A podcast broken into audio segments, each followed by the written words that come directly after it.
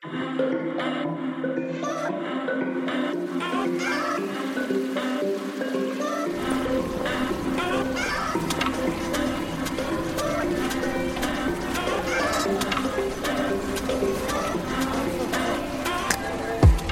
und herzlich willkommen zu einer weiteren Folge Insomnia Japan. Ich bin Ela und virtuell gegenüber von mir, aber 9000 Kilometer weit weg, sitzt meine gute Freundin Dari. Hallo! Hallo! Normalerweise starte ich ja mit, mit den Worten, wie ist es dir so ergangen? Aber ich möchte sie einmal austauschen, weil die magische Grenze ist erreicht worden. Was ist passiert? Du bist fett genannt worden von einem es ist Arzt. endlich passiert. Es ist endlich passiert. Ein Arzt hat dich fett genannt. Warum wurdest du Richtig. fett genannt? Also, ja, die, die lange oder die schnell kurze Variante? Also, die, weil du fett bist. Richtig, also ich bin fett. Ich habe zugenommen, äh, signifikant, und aber das aus guten biologischen Gründen. ja. Also du bist schon eine ganze Zeit lang schwanger. Ähm, Richtig. und äh, um das zu erklären, warum du fett genannt worden bist, üblicherweise, und das hatte ich dich noch gar nicht gefragt, ich bin auf die Antwort gespannt. Üblicherweise werden nämlich vorzugsweise Europäer, die wohl richtig fett werden, wenn sie schwanger sind, keine Ahnung, woran das liegen könnte, vielleicht an so einem kleinen Menschen in einem drin, ähm, Tja. regelmäßig von japanischen Ärzten irgendwann als fett betitelt. Allerdings wird auch vielen werden zu fett genannt. Also sie sollten doch mal dringend abnehmen in ihrer Schwangerschaft. In der Schwangerschaft. In der also, Schwangerschaft, ja. ja. Und werden dann auf äh, rigide Diätpläne gesetzt. Das wollte ich dich noch fragen, ist das auch passiert oder wurdest du nur als fett betitelt? Ich äh, wurde nur als, ich sollte drauf achten. Ähm, also, Du solltest auf dein Gewicht achten in der Schwangerschaft. So, so. ja. Und ich dachte mir so, nee. Nee, es ist ja, also eine Influencerin hat das ja tatsächlich dann in der zweiten Schwangerschaft gemacht und hat wirklich hardcore diesen völlig übertriebenen Diätplan eingehalten. Ich glaube, die hat irgendwie so aufgeschrieben, was sie gegessen hat. Mhm. Bis der Arzt nach so einem Monat sagte, okay, vielleicht solltest du doch mehr essen, weil natürlich wurde sie viel dicker. Ähm, ja. Du nimmst halt zu. Ich habe Es übrigens aus halt schwanger, Spaß auch die, ähm, jetzt nachdem irgendwie ich das mehreren Leuten erzählt habe und so, ähm, auch mal die, die Werte nachgeguckt, die so in Deutschland oder in Europa halt angegeben werden im Durchschnitt. Mhm. Und da liege ich komplett im okayen normalen Bereich.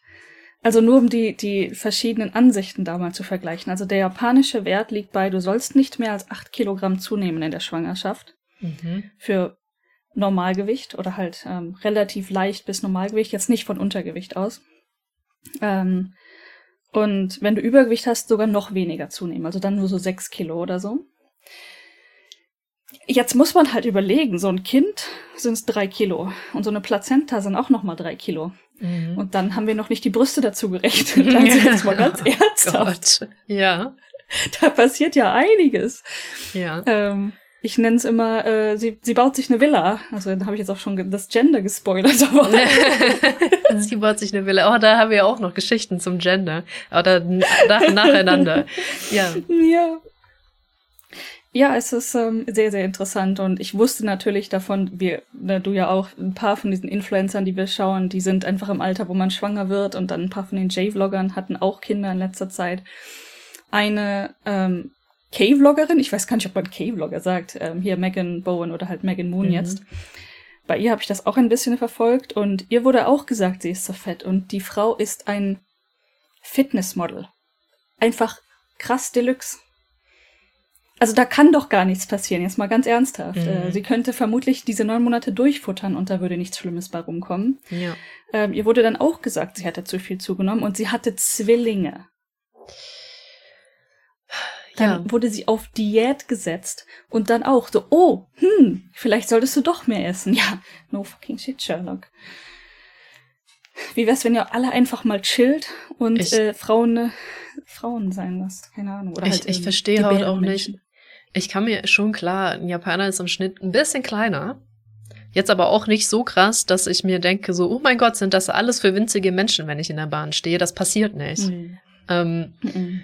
und Wo, warum? Ich frage mich halt echt, ich kann mir nicht vorstellen, dass japanische Schwangerschaften so dermaßen anders verlaufen. Und ich frage mich halt hm. wirklich, warum? ja. Es ist ähm, ganz, ganz wild. Oder ob wirklich allen gesagt wird, ab einem gewissen Zeitpunkt, dass sie zu fett sind. Es ist so verrückt. Ich meine, diese Menschen sind schwanger. ja. Ernsthaft. Also es, ähm, deswegen nehmen wir das halt mit sehr viel Humor, wie ihr vielleicht jetzt mhm. momentan mitbekommt. Ähm, ich bin nicht zu fett. Ähm, generell viele, also sehr viele Schwangere sind nicht zu fett. oh, genau. Was sind denn die Standardwerte in Europa? Weil du meintest, dass du das verglichen hast. Ja, ich habe es jetzt tatsächlich nicht mehr offen, aber da stand halt von bis 18 Kilo ist echt alles in Ordnung. Okay. Was krass. du so zunimmst. Ja. Anstelle von 8 halt mal locker nochmal 10 Kilo mehr. Ist kein Problem. Und jetzt mal ganz ehrlich, alles zwischen mein Ausgangsgewicht so ungefähr bei 55, ähm, ja. jetzt momentan irgendwas bei knapp über 70. Genau, und also du bist ja auch wirklich schlank, kann man sagen. Normal, ja, ja. im nicht schwangeren Zustand bist du wirklich schlank. Und deswegen ist es halt einfach sowas von absurd. Und also, ich, ich ja. habe noch Glück, in Anführungszeichen, weil ich auch vor der Schwangerschaft durch Corona und alles schon ein paar Kilo zugenommen hatte. Also ich sag mal so, die haben das berechnet von 60 mhm. jetzt auf der höchste Wert, den ich bisher gesehen habe, waren 72. Mhm. und das ist halt mit 72 Kilo, 71 groß, bist du halt immer noch echt Normalgewicht, selbst nicht schwanger. Ja, muss man sich mal geben. Das ist, ähm, und äh, äh, ja, es ist halt auch gesellschaftlich, das hatten wir, glaube ich, schon mal, gesellschaftlich akzeptiert, dass du Leute mobst dafür, dass sie sogar, wenn sie nur leicht dicker sind. Also das Schönheitsideal ja. ist, also es ist, ja, ist wirklich schwierig. Sehr kritisch, sehr kritisch. Wirklich kritisch. Und Ärzte sagen das natürlich dann auch nonchalant so. Wie du gemerkt hast, in einem immer noch Normalgewicht im schwangeren Zustand, du bist so dick, du solltest auf dein Gewicht achten. Mm. Ja. Ich war zwischendurch tatsächlich erstaunt. Ähm, man macht hier ja diesen Jahrescheck. Mhm. Da wird dann ja auch das Gewicht gemessen und auch der, der Bauch- und Unterbrustumfang und hast nicht gesehen. Mhm. Ähm, und die vorherigen Jahre, wo ich nicht schwanger war, obviously, hatte ich so ein bisschen zugenommen. Und ich hatte schon irgendwie damit gerechnet, dass das auch schon backfired. Mhm. Nicht, weil ich wusste, dass ich, oder weil ich dachte, ich bin zu fett, sondern einfach wegen der Standards, die hier gelten. Ja. Und das ist ziemlich lange, ziemlich gut gegangen. Ähm, und ich war schon so ein bisschen positiv überrascht, muss ich gestehen. So nach dem Motto, oh, ich bekomme gar keine Rüge dafür, dass ich jetzt doch noch zwei, drei Kilo zugenommen habe. Aber ähm, ja, das äh, möchte ich damit zurücknehmen. Also die, es hat sich doch noch nicht viel verändert. Ja. Und als ich beim letzten Health Check war, das war schon während der Schwangerschaft, aber ich glaube so vierter, fünfter Monat oder vierter.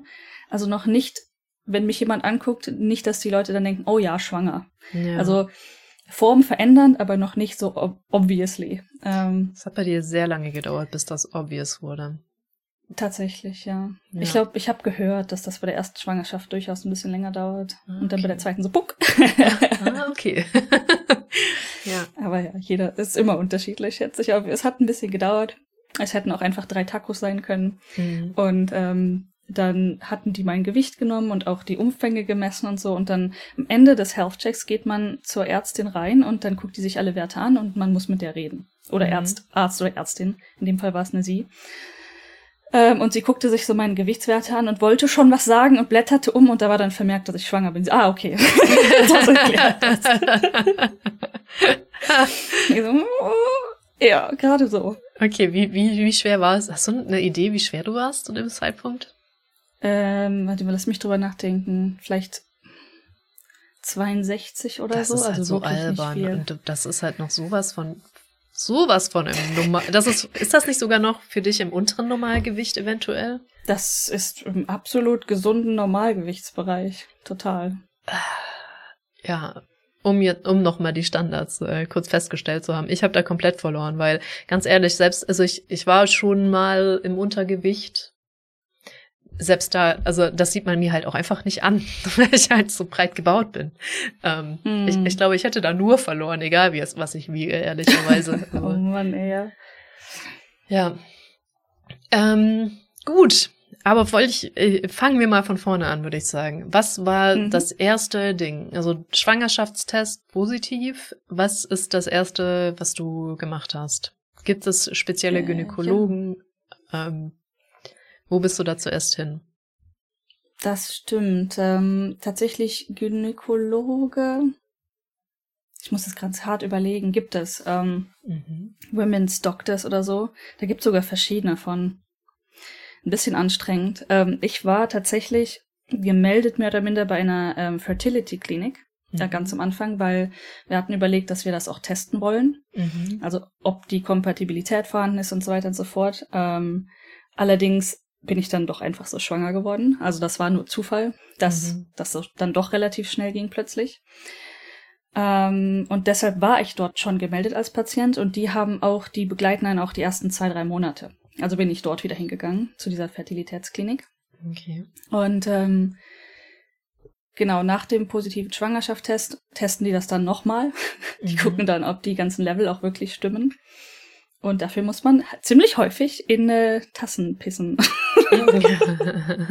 ich, ich komm, ich komm das wäre ja mein Albtraum, ey, ohne Witz. Also ich, ich musste auch mal zu so einem, sowas wie du Yearly Checkup hast, musst du, wenn du im öffentlichen Dienst mhm. da bist, musst du ja auch irgendwie zum Betriebsarzt oder so. Ich weiß noch, da musste ich zum Flughafen, weil unser Arzt da war und die so, ja, und wir brauchen eine Urinprobe. Und ich so, okay, wie viel Wasser habt ihr da? Weil ne, ich pickel also einmal am Tag gefühlt und habe mir so fünf Liter Wasser reingehauen, oh. damit ich am Schluss irgendwie eine Urinprobe abgeben konnte. ja. Ja. Ja, es ist, ähm, also das hat verschiedene Schwierigkeitsstufen, wenn man schwanger ist. Ich muss gestehen, mein Körper hält sich ziemlich gut. Ähm, mhm. Am Anfang normal, ne? Du hast keine Veränderung am Anfang wirklich. Das heißt, du trinkst was und kannst vermutlich in so eine Tasse pinkeln. Das heißt nicht Tasse, was heißt das? Becher, Becher wahrscheinlich. Yeah. Ähm, und das, das ging noch irgendwie, aber du musstest echt bei jedem Arzt besuchen, alle zwei Wochen Check-up und dann wieder, ah, okay, ne? Als normal denkender Mensch gehst du halt mhm. auf Klo, bevor du rausgehst eigentlich und dann musst, das musst du aktiv unterdrücken, also ich zumindest, ja. weil ich jetzt auch nicht so die wasserkonsumierende Person bin. Ja. Ähm, das, das ging aber, ne? Und tatsächlich, ich weiß nicht, ob das viele Leute auf dem Schirm haben, die überhaupt nicht, also es gibt ja auch viele Leute, die gar nicht drüber nachdenken, schwanger werden zu wollen. Und deswegen, ich habe da auch nicht so weit drüber nachgedacht. Die ersten paar Ultraschalls, ne?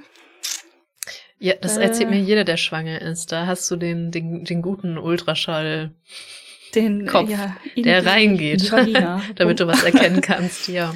Richtig, also das fängt nicht auf dem Bauch an, das nee, fängt nee. von innen an und äh, ergibt irgendwie Sinn, weil alles sehr klein ist und du musst einfach näher dran. Aber ich meine, ich persönlich habe damit nicht so die Probleme, aber es gibt durchaus Leute, die das vielleicht gerne vorher wissen würden, bevor das. das äh, also ich weiß das, weil wirklich jede Schwangere, die ich kenne, darüber erstaunt ist. ich war tatsächlich lustig. nicht erstaunt, weil ich vorher mit anderen geredet habe und mhm. ne, man guckt sich halt so Blogs und man informiert sich und keine Ahnung. Ja. Aber es ist trotzdem uff, ne? Also. Mhm. Das kann ich mir gut vorstellen. Ja, okay, also soweit, aber hört sich das noch recht ähnlich an zu in Deutschland. Nicht, dass wir Ahnung hätten, wie sowas genau in Deutschland abläuft. Ja. Und du musstest so ähm, alle zwei Wochen hin, meintest du, ne? Am Anfang. Das, ich habe tatsächlich nur von einer Freundin aus Norwegen, das ist jetzt nicht Deutschland, aber mhm. da musst du einfach gar nicht so häufig hin. Sie meinte so, du, du kannst es einmal bestätigen lassen am Anfang, dass du wirklich schwanger bist und dann gehst du halt irgendwie so Woche zwölf wieder zum ersten Test. Okay. Ähm, und bei mir war es am Anfang wirklich so, die wollten, dass ich alle zwei Wochen da erscheine. Und ich dachte mir so, uff, das ist schon ganz schön anstrengend. Ja. Ich, ich kann es dir nicht sagen, wie es Also ich weiß, dass du durchaus öfters zum Arzt musst und auch durchaus öfters diese Tortur über dich ergehen lassen musst. Das, deswegen weiß mhm. ich das ja mhm. überhaupt mit diesem Ultraschall-Geschichte. ja. Weil sie sich ja auch beschweren, ne, wann hört das endlich auf? Aber ähm, hört es auf? Ich war dann erstaunt, als es aufhörte, muss ich gestehen. Ähm, aber wann war das? Oh. Woche. Hm, ich weiß nicht. Hab's vergessen, verdrängt. Das war eines der ersten Ultraschalls, die ich in einem anderen Krankenhaus dann hatte. Genau, weil wann hat das, warum bist du dann nicht mehr zur Fertilitätsklinik gegangen? Richtig. Also die checken nur, dass du schwanger bist und können auch die ersten paar Tests machen. Also du mhm. musst am Anfang halt einen Bluttest für Oh mein Gott, ein paar Dinge. Also dies, das wird gecheckt. Mm. Die hatten auch diese, diesen lästigen Virus, weswegen du kein rohes Fleisch und Fisch oh, essen richtig. darfst, getestet. Ne? Ich vergesse aber immer wieder, heißt der. Hört sich ein bisschen an wie, was, was sehr ähnlich klingt, das das Satz des Podcasts. Es hört sich an wie etwas, was sehr ähnlich klingt. Oh mein Gott, es kommt nicht. Es kommt mir nicht in den Sinn. Ja, auf jeden Fall, es gibt halt so Zeug, was überwiegend gerne auf rohem Fleisch und rohem Fisch lebt, so ein Bakterium und auch gerne auf nicht gewaschenen Obst und ähm, Genau, alles nicht gewaschene im Prinzip und Ja. äh, Katzenkacker. genau, Katzen, ja, richtig, Katzen ist auch ein Problem, tatsächlich. Also man sollte Katzensachen meiden und ähm, halt alles waschen. und keinen rohen Fisch, kein rohes Fleisch. Ähm, genau, das wurde getestet und da, da wurde bei mir tatsächlich festgestellt, irgendwie vorhanden. Also Mhm. dieses, ähm, weil wenn du das einmal hattest, dann bleibt das. Also du bist dann positiv auf dieses, ähm, ist das ein Virus? Ich glaube, es ist ein Bakterium.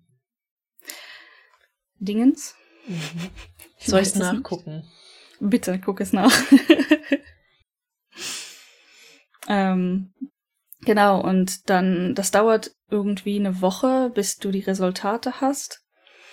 Und dann habe ich das Resultat bekommen und dann haben die einen Follow-up-Test gemacht. Und wäre der dann aktiv, aktiv positiv gewesen, wäre das eine Gefährdung fürs Kind gewesen. Listerien heißen sie übrigens. Genau, es hör, klingt wie Listerina, dieses äh, Zeug, Mundspülung. Mundspülung. Ja. Äh, okay, nice. Und ähm, stand da zufällig, ob es ein Virus oder ein Bakterium oder was das ist? Das ist ein Bakterium. Salmonellen und Listerin. Listerien. Ich will immer Listerin auch sagen. Also Salmonellen und Listerien. Aber ich glaube, Listerien sind, ist, ich weiß nicht, ist beides, glaube ich, nicht so gut in der Schwangerschaft. Äh, nee, ich glaube, nee, nicht wirklich. Also nichts ist wirklich gut. Mhm. Man sollte einfach nichts haben. ja. Ähm, genau, und das war bei mir halt passiv. Also der Test war dann negativ, was gut ist. Mhm. Also ich hatte es irgendwann mal. Ich habe, ich meine, ich bin ein Garbage-Esser, ne? Also ich bin mir 100% sicher, dass ich mir das Zeug irgendwann mal eingefangen habe. Ja. Was für einen erwachsenen Menschen einfach kein Problem ist. ja, Im Normalfall. für gewöhnlich. Für ein ja. Baby allerdings problematisch. ein großes Problem ist, ja. Deswegen, das, das war ein kurzer Scare tatsächlich, äh, wie das gemeint Mhm. war mit den Werten. Genau. Genau, und das, das wusste ich halt nicht so. Und da kommt so ein bisschen noch die Sprachbarriere hinzu und dass das Ganze einfach dann eine ganze Woche gedauert hat. Weil wir haben natürlich gegoogelt, ich habe dir davon erzählt und du hast ein bisschen mitgelitten. Mhm. Ähm, wenn das der Fall ist, dann sollte man eigentlich schneller als in einer Woche handeln. Ja, genau, richtig. Ja, So, das tja, war wirklich seltsam. Ja. Ja, vielleicht ist da einfach die Alert-Grenze gar nicht so hoch, nach dem Motto, ja, die meisten haben das halt. Hm. keine Ahnung. Maybe, ja. Also ich, ich kann sein, dass das vielleicht sogar in Japan mehr verbreitet ist, weil da isst du ja ständig rohen Scheiß. Es hat mir übrigens niemand in der ganzen Schwangerschaft gesagt, ich solle keine rohen Sachen essen. Kein Arzt, kein nichts. Keins von diesen Handbüchern, die ich bekommen habe. Und ähm, wenn ich halt mit japanischen Müttern rede, dann ist das so halb-halb. Ich habe ja eine Freundin hier, die ist so Ende 40, Anfang 50. Ganz ehrlich, das genaue Alter kenne ich nicht. Sie hat drei Töchter. Mhm. Ähm, und sie war auch so, was, du darfst kein Sushi essen? Was? Oh, hm. Und dann eine andere Mutter, die ein bisschen jünger ist, meinte so, natürlich nicht, das ist doch roh, das soll man der Schwangerschaft nicht essen. Also ich glaube, so rein traditionell oder gesellschaftlich gesehen wird das hier gar nicht so hochgehalten. Also, dass man das nicht essen sollte.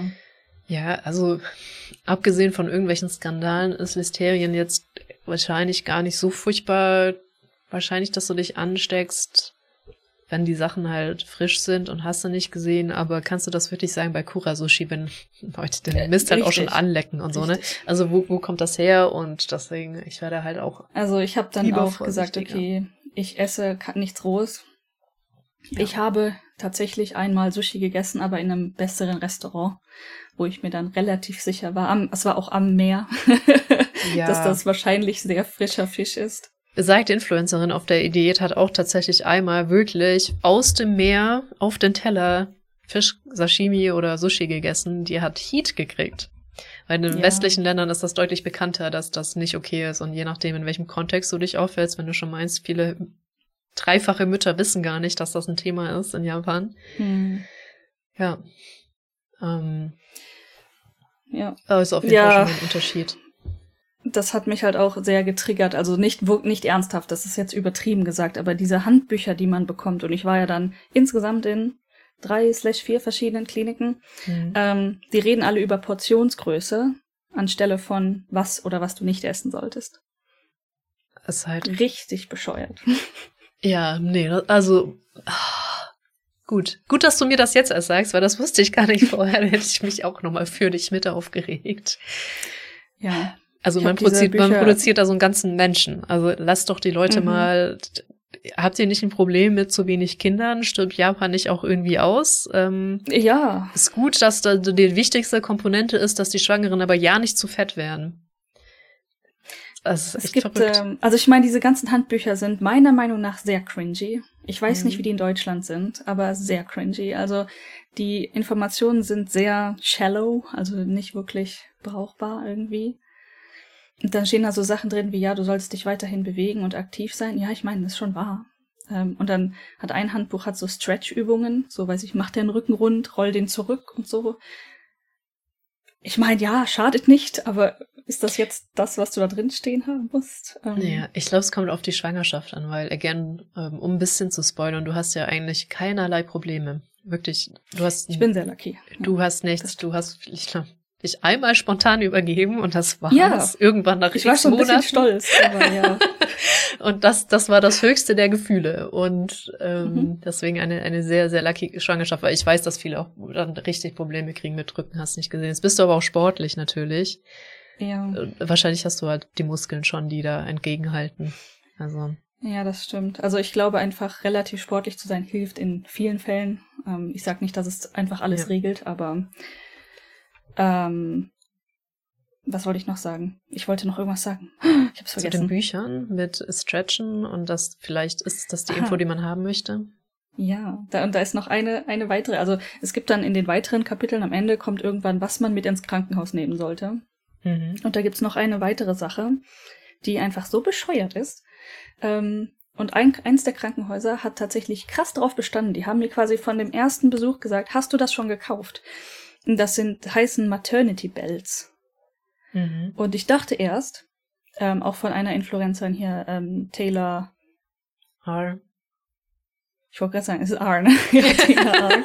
ähm, nicht B, R, ja. nee, nee, ja, die äh, ja nicht, nicht mehr in Japan wohnt. Ähm, ja. Halt nach der Schwangerschaft, ne? Also nachdem du das Kind geboren hast, klar, da gibt's so Bells und so weiter, die dann, ja. weiß ich nicht, ob die wirklich helfen, aber das Prinzip war mir bekannt. Mhm. So dein, quasi deine Innereien wieder zusammenknoten. ja, das ist auch nicht restlos unbekannt, habe ich mir sagen lassen. In mhm. Deutschland. Wenn auch nicht ganz genau. so populär wahrscheinlich, ja.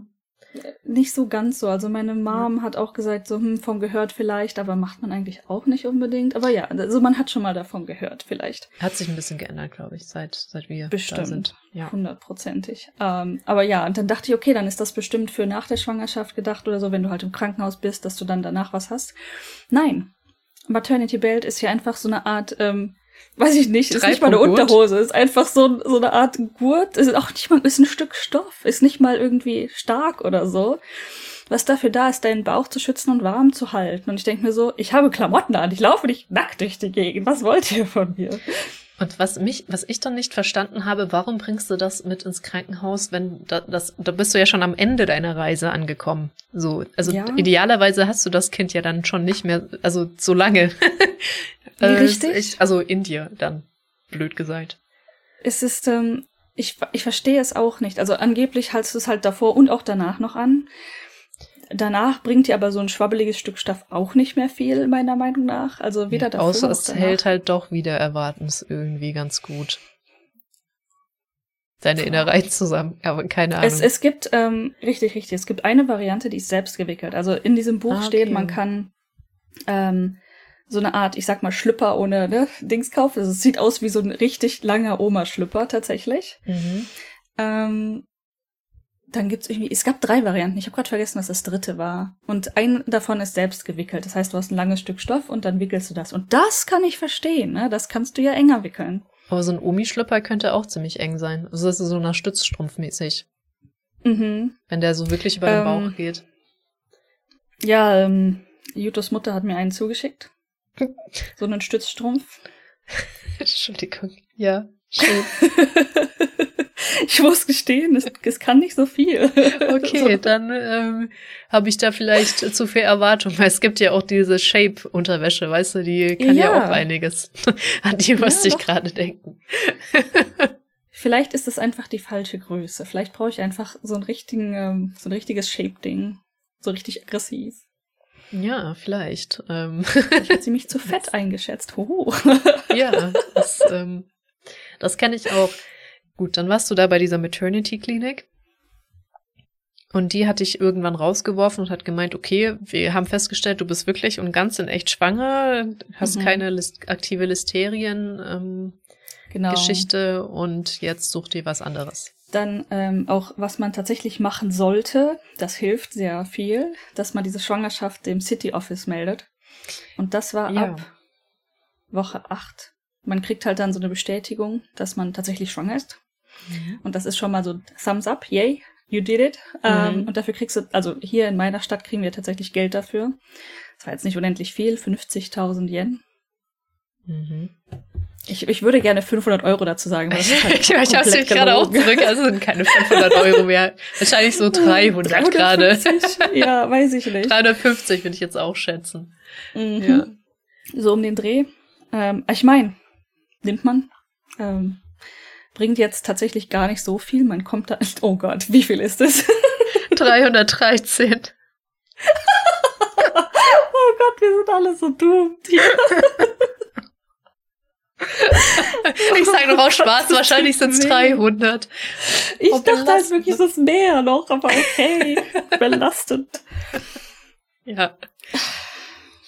Entschuldigung. Also du kriegst da dieses Geld im City Office. Richtig. Also das muss man, kann man da dann direkt beantragen und man kriegt vor allen Dingen auch ein, zwei Bücher. Eins ist ein äh, Mamba-Buch mhm. und das andere ist ein Couponbuch. Mhm. Und die muss man beide jedes Mal zu allen Appointments mitschleppen, weil durch das Couponbuch werden diese ganzen ähm, Appointments halt nicht umsonst, aber fast umsonst. Mhm. Ähm, die halt normalerweise, weil schwanger sein ist ja keine Krankheit, das mhm. bezahlt nicht die ähm, Krankenversicherung hier. Interessant. Das heißt, ja. weil die Schwangerschaften unterstützen wollen und mehr Kinder, gibt's dieses Couponbuch. Und das ist wohl ziemlich universell, also jede Stadt hat das wohl. Ähm, aber du musst es von deiner Stadt abholen. Also vielleicht gibt es da auch Unterschiede. Also im Aussehen definitiv, aber auch vielleicht in der Funktionalität. Ich bin mir da nicht sicher. Also ich habe bezahl pro Besuch so um die 2000 bis, ich glaube, das allerhöchste, was ich mal bezahlte, waren vielleicht 4000 Yen. Mhm. Ich kann dir auch nicht sagen, warum. Also ist nicht so, als würde ich verstehen, was da so abgeht. Je nachdem, wie viele Tests die machen wahrscheinlich. Du musst immer einen gewissen Eigenanteil an einem Test mitbezahlen, irgendwie so 1000 Yen oder so. Und mhm. wenn da halt vier Tests waren, sind es wahrscheinlich 4000 gewesen, ungefähr. Die grobe, grobe Rechnung. Ich hatte aber auch schon ein, zwei Visits, da war es dann einfach nichts. Und ich mir so, hä? Vielleicht war es dann nur Consult Consulting oder so. Oder so, so Stempelkartenmäßig, der zehnte Test ist frei. ich habe keine Ahnung.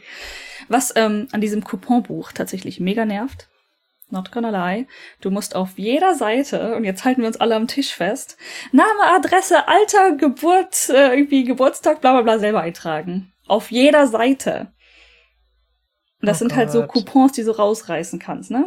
Mhm. Und du musst wirklich Name, Adresse, Alter. Und ich musste das Alter zwischendurch freilassen, weil ich wusste, dass ich Geburtstag haben werde. Und ich so, ja, ich weiß doch nicht, wann ich diesen Test mache. Ja. Und dann Adresse, und dann gibt's dann auch immer so ein, zwei Fragen zu dem speziellen Tag irgendwie. Gibt's besondere Symptome oder sonstiges? Mhm.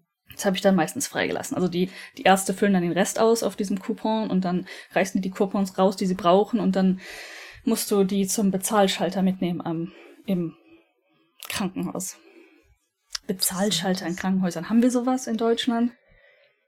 Ja, ja, also selten benutzt, allerdings doch. Also du hast ja pro Krankenhaus hast du ja unterschiedliche Stationen und die haben unterschiedliche Empfänge und da kannst du durchaus auch Dinge bezahlen. Das mhm. gibt schon, aber es gibt jetzt nicht so einen universellen Bezahl-Bezahlschalter. Das ist eigentlich da, wo du dich auch anmeldest. Das ist so beides ein bisschen. Ich glaube, also ich würde es schon fast Culture Shock nennen, dieses, ähm, du machst deine Runden im Krankenhaus, ob du jetzt halt irgendeine Krankheit hast oder schwanger bist, sei mal dahingestellt, ist ja total egal. Mhm. Und dann kriegst du von was auch immer gemacht wurde, von deinem Arzt so eine Mappe, wo dann die ganzen Zettel drin sind.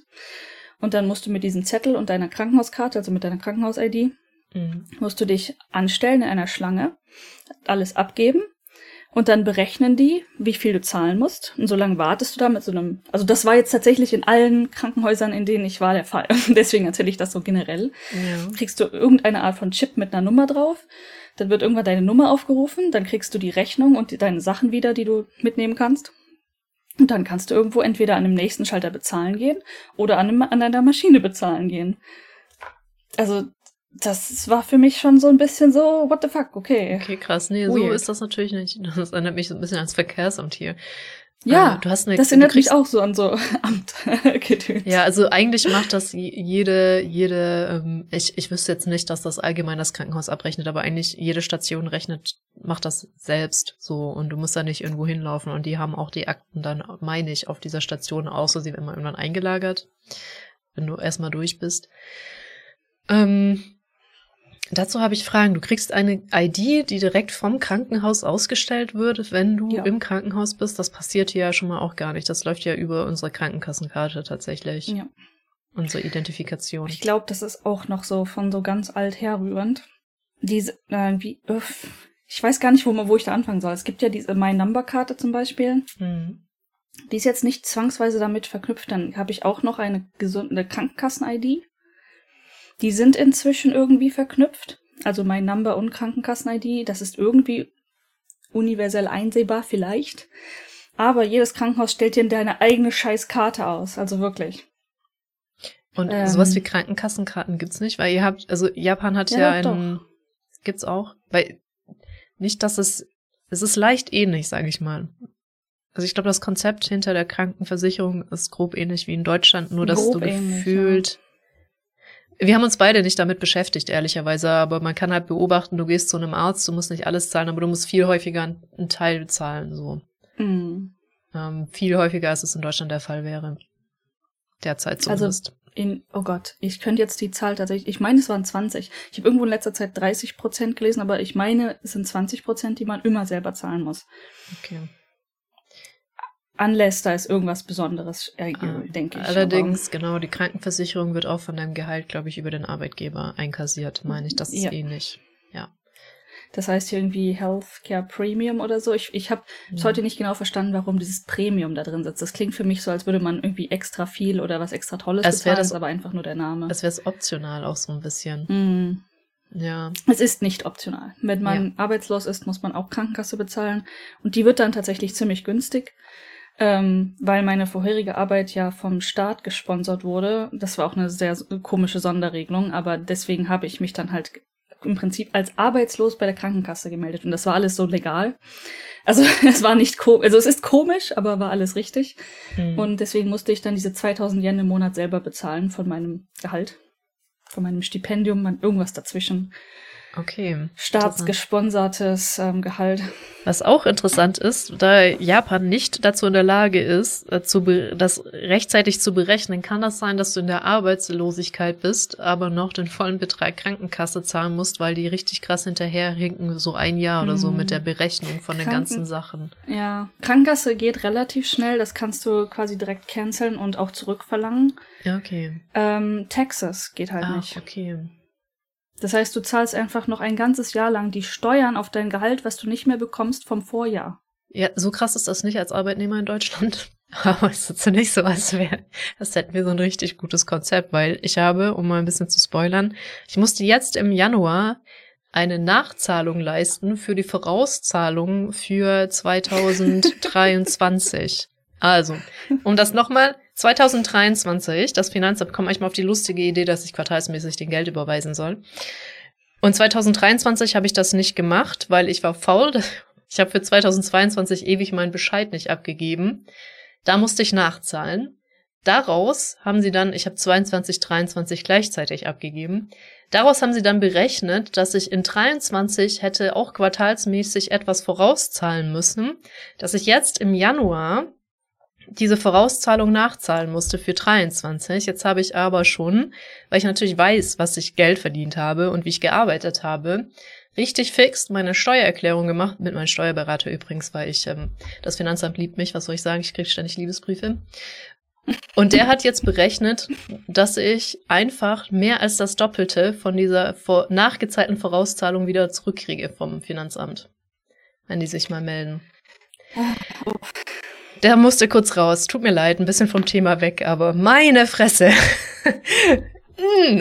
ja. ja. Ja, ich meine, das ist super nachvollziehbar. Ne? Steuern ist einfach sau anstrengend, egal in welchem Land. Ja. Da können wir übrigens eventuell irgendwann auch nochmal vielleicht hoffentlich ein bisschen mehr über Japan sagen, weil ich habe versucht, mich weiter zu informieren und mich weiterzubilden, mhm. was Freelance-Steuern oder Sondersteuern und im Ausland verdientes Geld und so weiter angeht. Ähm, meine bisherige Conclusion ist, egal was man anfängt, es lohnt sich am Anfang immer noch nicht, aber ja, das ist normal, ne? Ja, das Alles, was so mit ähm, Freelance zu tun hat. Oh ja, ähm, das ist äh, sehr richtig. Und genau, du hattest noch gesagt, das hast du jetzt, äh, ich, ich wiederhole das nochmal, aber ich habe keinen Bock, drum rumzuschneiden, äh, dass wir generell, oder du nicht, und wir, wir sind natürlich nicht gegen Steuern. Wir begrüßen Steuern, wir finden das wichtig und richtig, aber ja. der Umgang damit, den Stress, den man damit hat, der ist halt echt nicht schön. So, ja, ja. das stimmt. Die Prozesse und ja. ähm, einfach Anxiety teilweise, wie viel Geld man vor oder nach oder hast du nicht gesehen zahlen muss. Es ist gar nicht so einfach. Ja. Gut, äh, so viel zu meinem Rent. Und was du auch noch gekriegt hast außer deinem Couponbuch ist, das finde ich, ich finde es ganz cute, man kriegt so einen Anhänger, der sagt, dass man schwanger ist. Ah, Fast so wie, wie so, eine, so eine Steuermarke für einen Hund. Kriegt man so einen Anhänger mit Hallo, ich bin schwanger.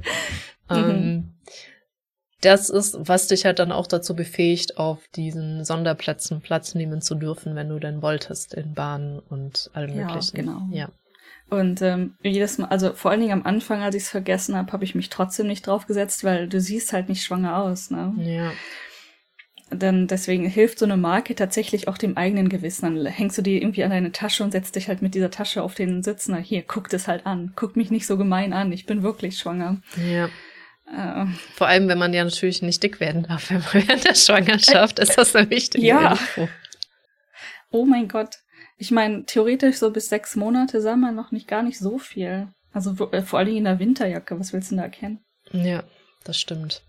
Gut, also dann waren wir in der Fertilitätsklinik, wo deine Schwangerschaft juhi juhi festgestellt wurde. Nach acht Wochen mhm. gingst du zum Office, um das dir bestätigen zu lassen, mhm. um dein Couponbuch zu holen damit du nur ein Teil oder wenig zahlen musst. Oh, wir waren noch nicht, glaube ich, doch, wir waren fertig mit diesem komischen Konzept einer Massenabfertigung, wo du dann so hinläufst. okay, ich glaube, da hatte ich auch keine Fragen mehr mit dieser ID-Karte, die du in jedem Krankenhaus kriegst. Mhm, dass das zentral geregelt wird. Verrückt. Und dann, ähm, es kann sein, dass Stationen einfach in Deutschland ein bisschen unabhängiger innerhalb des Krankenhauses agieren können. Natürlich machen die dann zusammen eine Abrechnung, aber das könnte ich mir halt vorstellen, dass das in mhm. Japan nicht der Fall ist. Ähm, Keine Ahnung. So, und dann wahrscheinlich Fertilitätsklinik hat irgendwann gesagt, okay, wir sind hier durch, such dir mhm. ein anderes, haben sie gesagt, such dir direkt ein anderes Krankenhaus oder ein Gynäkologe. Da wollte ich noch ganz kurz sagen, übrigens in Deutschland gibt's kein Kuborbuch, aber es gibt auch einen Mutterpass, den du mitnehmen musst überall. Und da ist es tatsächlich durchaus problematisch, den Gynäkologen zu wechseln, weil der, glaube ich, im Mutterpass eingetragen ist. Also wenn du oh. Stress mit einem Gynäkologen kriegst, hast du ein bisschen ein Problem in Deutschland wohl. Interessant. Während der Schwangerschaft den Gynäkologen zu wechseln. Also ich habe mein Buch rumgereicht wie, I don't know, Nice Potatoes. Ähm, da mhm. steht niemand drin, da steht nur ich eingetragen. Mhm. Und das ist wirklich wie so eine Art Tagebuch. Da schreiben die halt wirklich mit Kuli rein. Ich weiß nicht, wie es in Deutschland ist, aber es ich ist glaube halt eh nicht. ein Buch. Ich glaube, da werden auch diese Untersuchungen erfasst. Ja. Ja. Ich hab's, ähm, ja. Das ist eigentlich auch wieder noch eine Geschichte, aber ich habe tatsächlich einmal vergessen, den ganzen Mist mitzubringen. Mhm. Und ähm, Ende vom Lied war halt, dass ich im Prinzip nochmal nach Hause rennen musste und alles holen, weil die Option ist, ähm, alles selbst zu bezahlen oder äh, ja, weinen. Keine Ahnung. Krass, ja. Äh, ja, ähm, die haben dann irgendwann gesagt in der Fertilitätsklinik, okay, du musst jetzt eine Geburtsklinik suchen. Mhm. Und ähm, es wird dir nicht dabei geholfen. es gibt, ich meinte so, okay, ähm, habt ihr irgendwelche Vorschläge, sowas, wo vielleicht zumindest ein englischsprachiger Arzt ist und oder halt gewisse medizinische Vorrichtungen vorhanden sind oder gibt's generelle hier auf, auf Japanisch Osusume. Wie heißt denn das jetzt noch? Ähm, könnt ihr was empfehlen? Empfehlungen. Ah, oh, das hätte ich wissen müssen. ja, Summe kennen sogar ich. Eigentlich.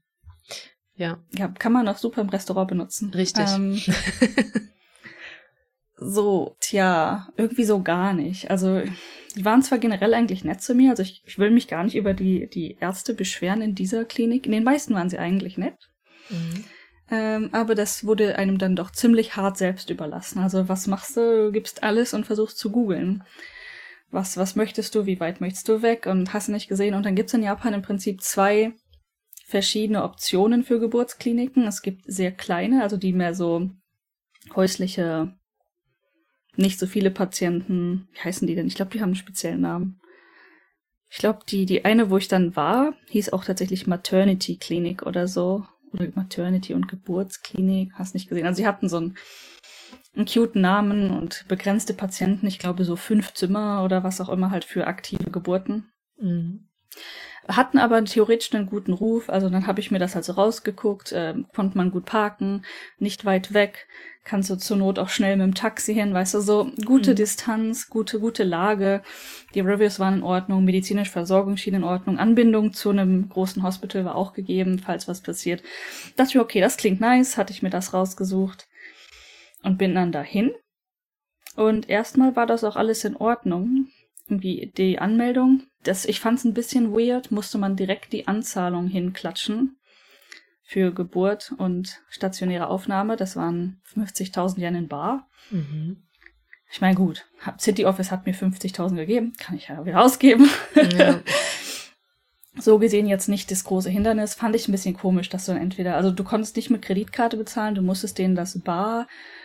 Ich glaube, eine andere Version gab es, das zu bezahlen, aber die hatte ich nicht. Ich weiß schon gar nicht mehr, was es war okay. wie man das hätte bezahlen können noch. Ähm, äh, so genau, und dann aber die Anmeldung lief, dann haben sie mir den nächsten Termin gemacht, da bin ich dann auch hingegangen. Und äh, der Termin lief ganz okay, so die generellen Checkups, ne? Early Schwangerschaft, also in den Becher pissen. äh, mhm. Und äh, Echo und dann, das heißt nicht auf Deutsch nicht, was heißt denn das? Ultraschall. Ultraschall.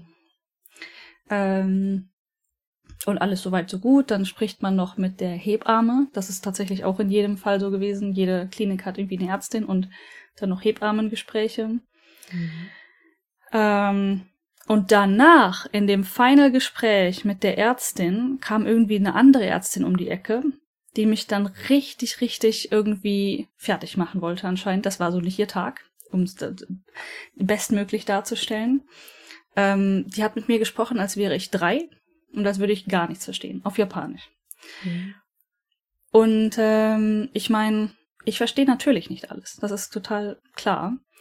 Allerdings bis zu dem Zeitpunkt hatten fast alle Ärzte mit mir mindestens einen Misch aus Japanisch und Englisch geredet und es war nirgendwo wirklich ein Problem. Mhm. Und wenn du halt wirklich mal was nicht verstehst, dann fragst du halt nach oder holst Google Translate raus, hast du nicht gesehen. Und bis zu diesem Zeitpunkt war es nicht mal nötig dort. Ich habe alles gut genug verstanden und die Kommunikation hat gut genug funktioniert bis zum Ende dieses Termins. Und dann steht jemand vor dir und redet in so, in viel zu laut, gebrochenen mhm. Sätzen, als wärst du im Prinzip schwerhörig. Aber äh, du bist nicht schwerhörig, sondern lernst einfach nur die Sprache. So, okay.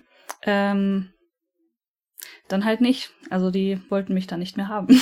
so, ja, das Japanisch reicht nicht, dass, äh, wenn was passiert, ich so, das könnte man auch anders delivern, ganz ehrlich. Also. Ähm, genau, also diese Frau, die dich dann so rund gemacht hat, aus irgendwelchen Gründen, das hat aber noch kurz gebraucht. Das war doch erst bei einem zweiten Termin oder so. Haben die dich nicht erst das noch gehen lassen oder war die Info direkt? Das war, also es könnte auch, ich, vielleicht ist das Verdrängung, vielleicht war es am Ende vom zweiten Termin oder so. Ja. Ich, also ich glaube, du warst da nämlich nochmal. Und dann hatte ich dich ich gefragt und ich habe deine Antwort vergessen. Hast du die Anzahlung zurückgekriegt? Äh, ich habe die Anzahlung zurückgekriegt, tatsächlich auch in Bar. Okay, weil das war ja so meine Befürchtung, weil ich weiß das nämlich, weil das im Raum stand, ob du da überhaupt genommen wirst, weil ja auch dein Partner meinte, vielleicht ist dein Japanisch zu schlecht und deswegen kicken die dich wieder raus. Und da meinte ich dann direkt, mhm. sag mal, wollten die einfach nur 50.000 einsammeln von dir und dich dann wieder gehen lassen, ja. wenn der erste Termin schon so schlecht war. Deswegen meine ich, warst du da nochmal. Ich, ja, es kann gut sein, dass ich tatsächlich zweimal dort war. Ja. Und aber bis zu diesem Moment, wo diese Frau plötzlich mich quasi von der Seite in gebrochenem Japanisch angestehen hat, ist überhaupt nichts passiert. ist ähm, tatsächlich nichts schiefgelaufen. Ähm, genau, die wollten mich nicht haben, haben aber die Anzahlung zurückgezahlt. Ich glaube, das war ja deine Frage, die noch durchgekommen ist. Mhm. Genau. Ähm, also dementsprechend ra genau rausgeschmissen, Anzahlung zurückbekommen und dann halt auch einen Reference Letter für die nächste Klinik bekommen.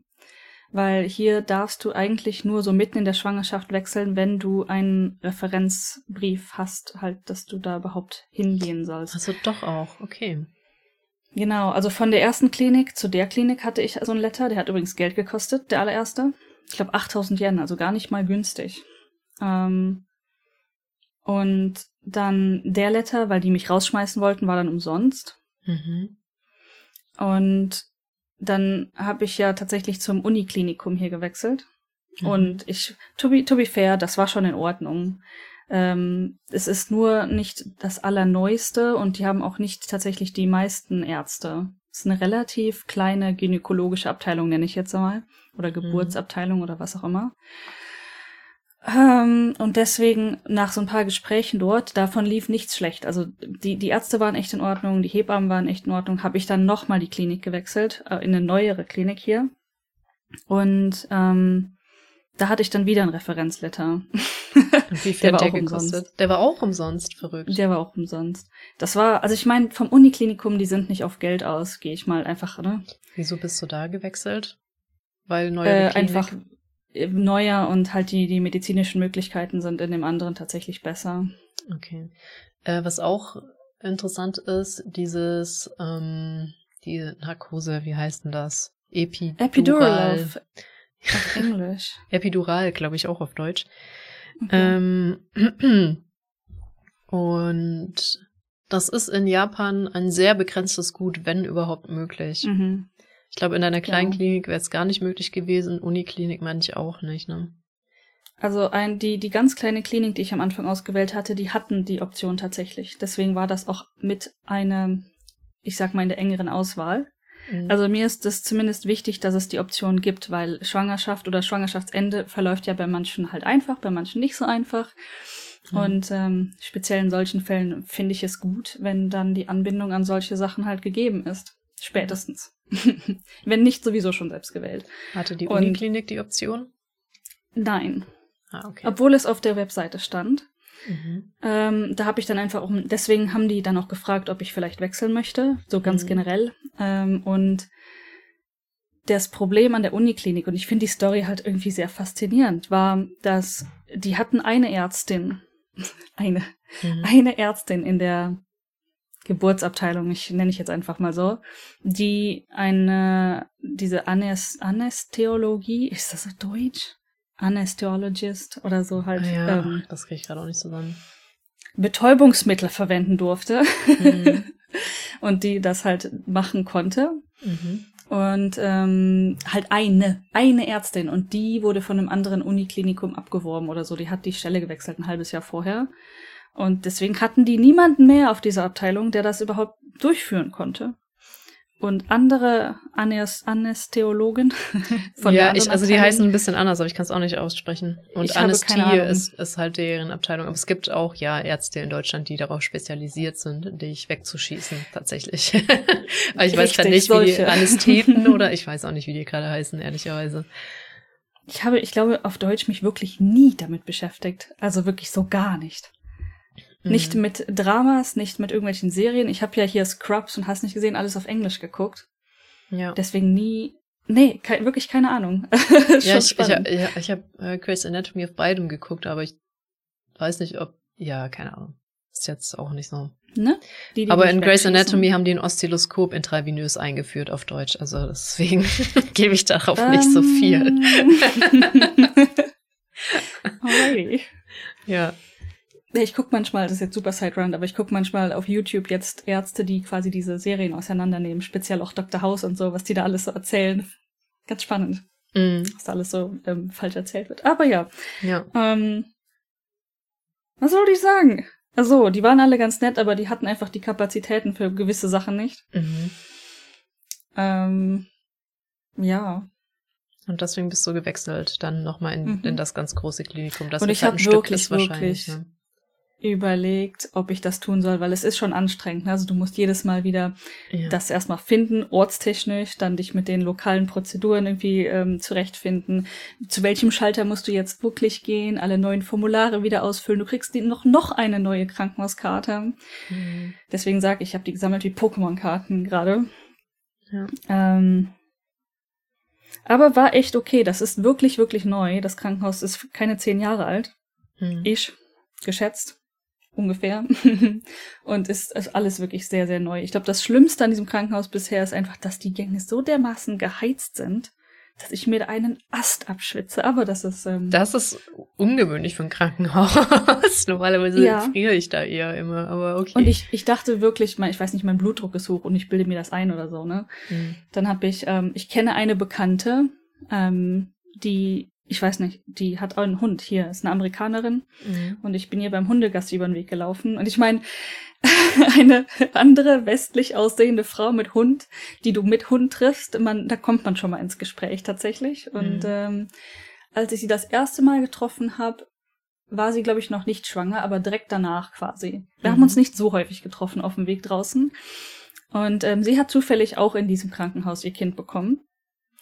Ähm, das haben wir dann auch beim Hundegassi so, so übrigens, da war ich auch und bla bla, war ziemlich gut. Und dann habe ich ihr eine Nachricht geschrieben, so sag mal, will ich mir das ein oder ist hier so warm? Und die so, ja, das, ich weiß nicht, was die machen, aber da ist schon äh, echt Sahara in den Gängen. Krass. Komisch. Ich habe das übrigens erwähnt, letztes Mal. Und das, mir wurde das nicht abgenommen, ne? Also ich dachte mir so, hä, was, was? Äh, der Arzt so, ja, dein Blutdruck ist ein bisschen hoch. Und ich so, ja, ich schwitze wie Sau. Es ist sau warm da draußen, wo dieses Gerät steht. Und ähm, ich hatte auch noch an dem Tag einen Pullover an, den ich auch gar nicht ausziehen konnte. Also Mhm. das ist dann, also im Prinzip, du siehst diesen Pullover gerade, also ganz schwer, dann dich da rauszupellen und hast nicht gesehen. Ähm, und in den Ärztezimmern ist es tatsächlich kühler. Ja. Und die haben dann meinen Blutdruck in diesem Zimmer nochmal genommen und dann war es okay. I told you. Der Kommentar war übrigens, du kommst ja aus Deutschland, da, dann bist du kaltes Wetter gewohnt.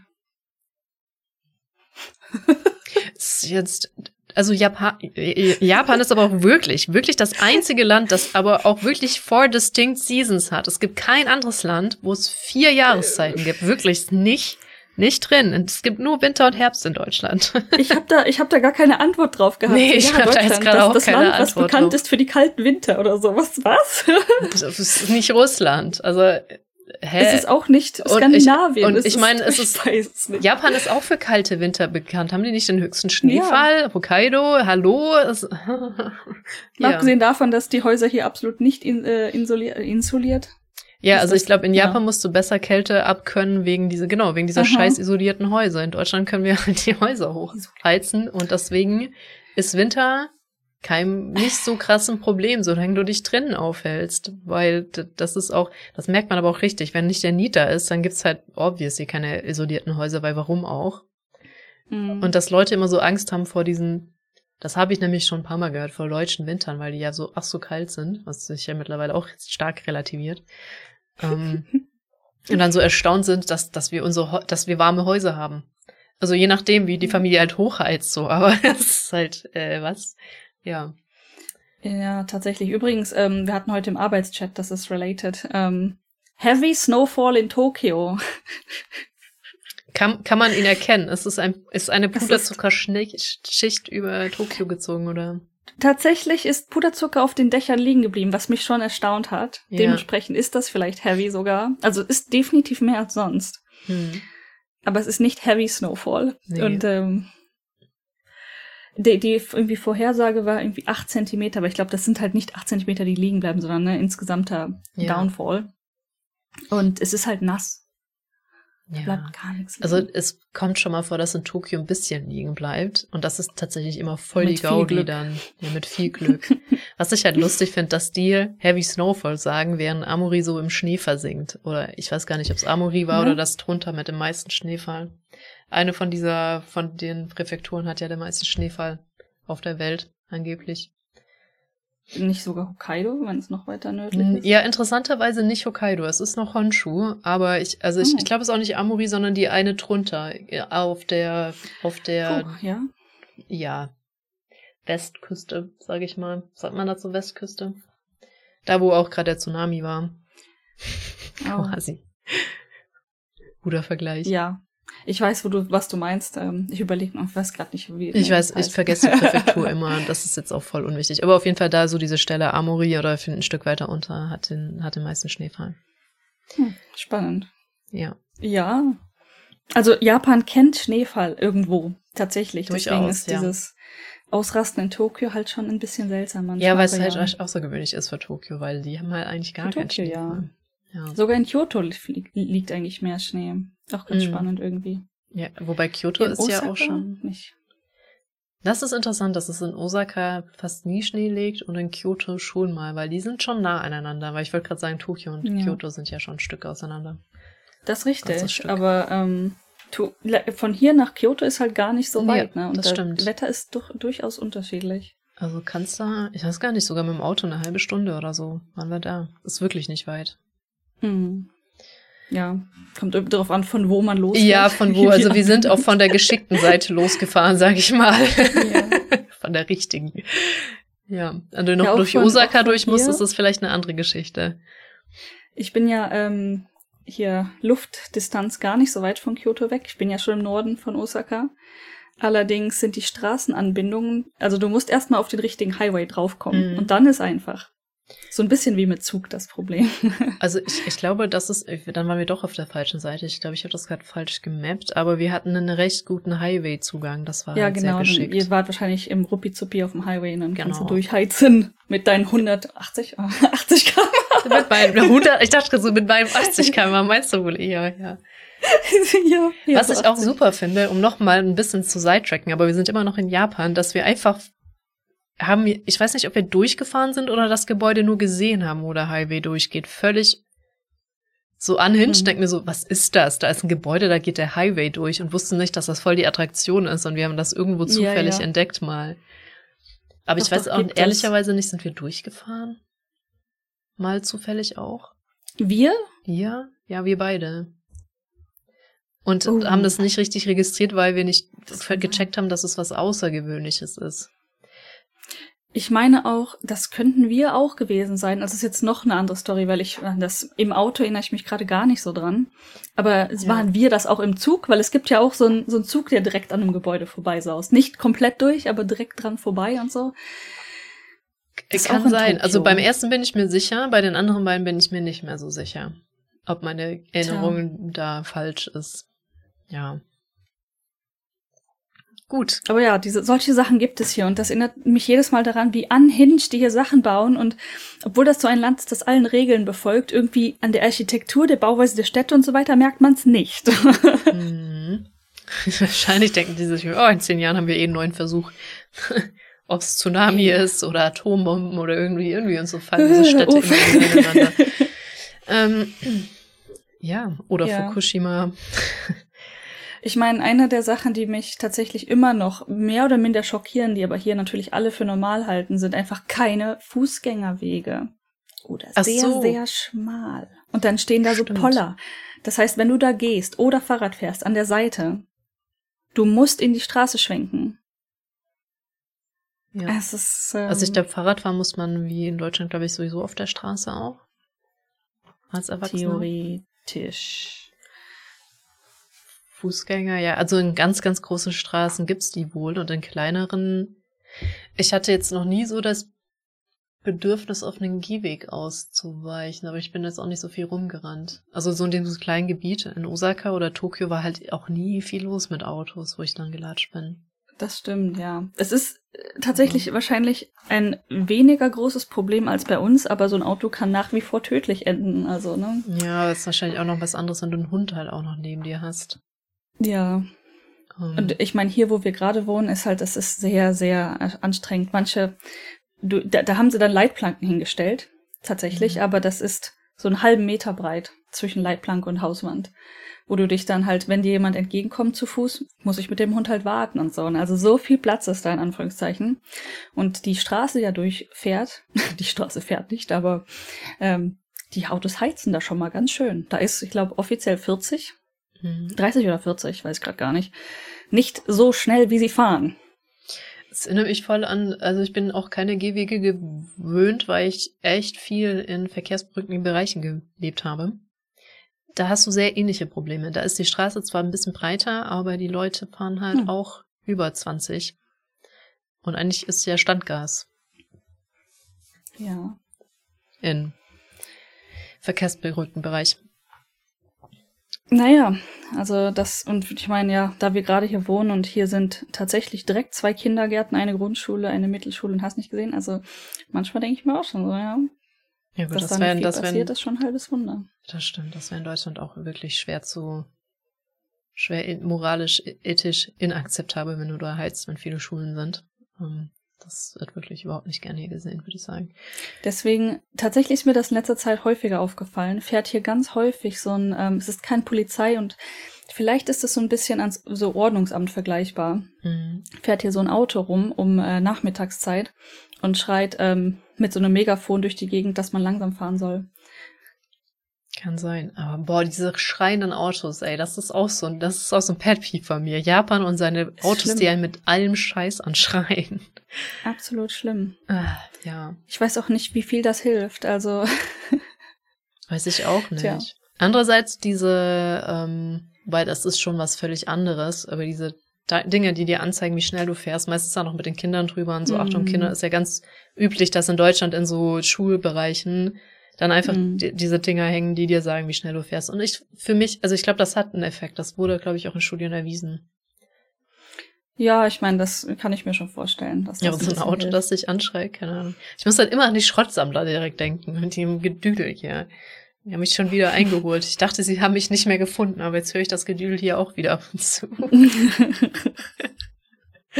ja, ja. Okay, wir müssen zurück, wieder zurück. Genau, zurück, zurück zur äh, Schwangerschaft. Also du hattest die Untersuchungen waren dann nichts Besonderes. Also hätte immer Unterschall, Pipi, vielleicht Blut abnehmen. Und das hat sich dann nicht viel geändert über mhm. die Kliniken. Nee. Blut war tatsächlich nur ein, zwei Mal der Fall. Okay. Also gar nicht so häufig. Die haben mir an einem Termin, da bin ich tatsächlich umgekippt. Das hätte ich gar nicht gedacht. Also, hm. ich weiß gar nicht, das, ich, glaube, die habe ich das schon erzählt. Aber das war interessant ähm, haben sie irgendwie alle Bluttests, die man gleichzeitig machen kann. Ich glaube, das war Schwangerschaftswoche 12 oder so. Das war noch in der mhm. allerersten Klinik. Ähm, alles an Ampullen rausgezogen aus meinem Arm und ich bin in meinem Leben noch nicht von einem Bluttest umgefallen. Aber das war halt eine Menge Blut. Ich bin auch nicht umgefallen, sondern ähm, die haben dann, als sie alles abgezogen haben, ähm, saß ich dann da so und habe meinen Arm angeguckt. Also ich kann mir das auch angucken. Ne? Ich werd, mir wird davon nicht mhm. schlecht oder sonstiges. Und dann meinte sie so, okay, du kannst jetzt aufstehen. Und ich guckte sie so an kann ich nicht. Gib mir einen Moment. Und dann, meiner Meinung nach, haben sie dann so ein bisschen überreagiert und dann haben sie, ne, also mich, mir geholfen, dass ich aufstehe und mich auf so ein Ding gelegt, das da halt stand. Ich meine, waren alle sehr nett und haben mich dann dazu verdonnert, da zehn Minuten liegen zu bleiben. Ja, das ist ganz gut, dass der Kreislauf wieder dann in Schwung kommt. Ähm, ich hatte ja. das mal nach einer Blutabnahme. Also mir ging es erstaunlich gut tatsächlich. Nur so dann gegen Ende des Tages als ich von der Bahn nach Hause lief, ich hatte noch so 100, 200 Meter, also ist schon eigentlich in Sichtweite des Hauses, mein Körper so einmal düdelüdüm. Wir wollen auf diesem Stein sitzen bleiben, der hier gerade ist. Ich mir so, Körper, sind noch 100 Meter, bitte. Habe ich mich noch so richtig hingekrebst. Also das war richtig verrückt, so mein Körper gesagt hat. So was ist verrückt. Reicht ja. jetzt. Ich, ich, den ganzen Tag nichts gemerkt. richtige, so Körper sagt nein, Moment. Also dieses, diese Blutabnahme ging noch, da bin ich nicht weg gewesen, ne? Aber ja. ich, ähm, ich hatte einen Moment mal, da war ich Teenager und das, das war vor einem Tournament, also hier vor einem Sports-Tournament davor. Mhm. Und ich musste mega früh aufstehen. Meine Mom hat mich geweckt zum letzten Moment. Oh nein, du hast verschlafen, du musst los. Ähm, renn noch schnell zum Bäcker, hol irgendwie die Brötchen, dann, dann mache ich die fertig, dann ziehst du dich um, dann müssen wir losfahren. Das war so sechs Uhr morgens oder so, ne? mhm. ne? Ich in meinem Teenager-Dasein bin aus dem Bett gesprungen, so quasi im Pyjama zum Bäcker gerannt. Ich bin beim Bäcker angekommen und da bin ich geblackoutet. Ja, krass. Das war ein ganz schönes Delay. ich, ich erinnere mich noch so, ich sitze da so halb conscious quasi auf dieser Bäckerbank kurz und ich, du, ich habe einfach wirklich nichts gesehen. Es war ja. wirklich schwarz ne, vor Augen. Und dann hat noch irgendwer gefragt, alles in Ordnung. Und dann kam das Bild so langsam wieder. Weißt du, wie so ein alter Fernseher, das Bild kommt langsam wieder so, wuh.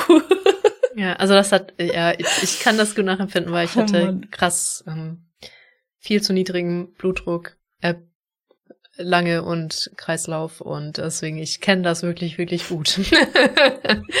ja. Das, das war das einzige Mal, oder ich sag mal das einzige Mal, wo ich mich dran erinnere, wo es so richtig, ne, also ähm, Springt nicht aus dem Bett und rennt zum Bäcker. Also, das also bei mir war das so weit, dass ich keine spitzen Gegenstände mal in der Nähe meines Bettes hatte, weil ich bin halt oh. jahrelang aufgestanden und direkt dreimal wieder hingefallen. weil oh Gott. Weil mein Blutdruck so, nee.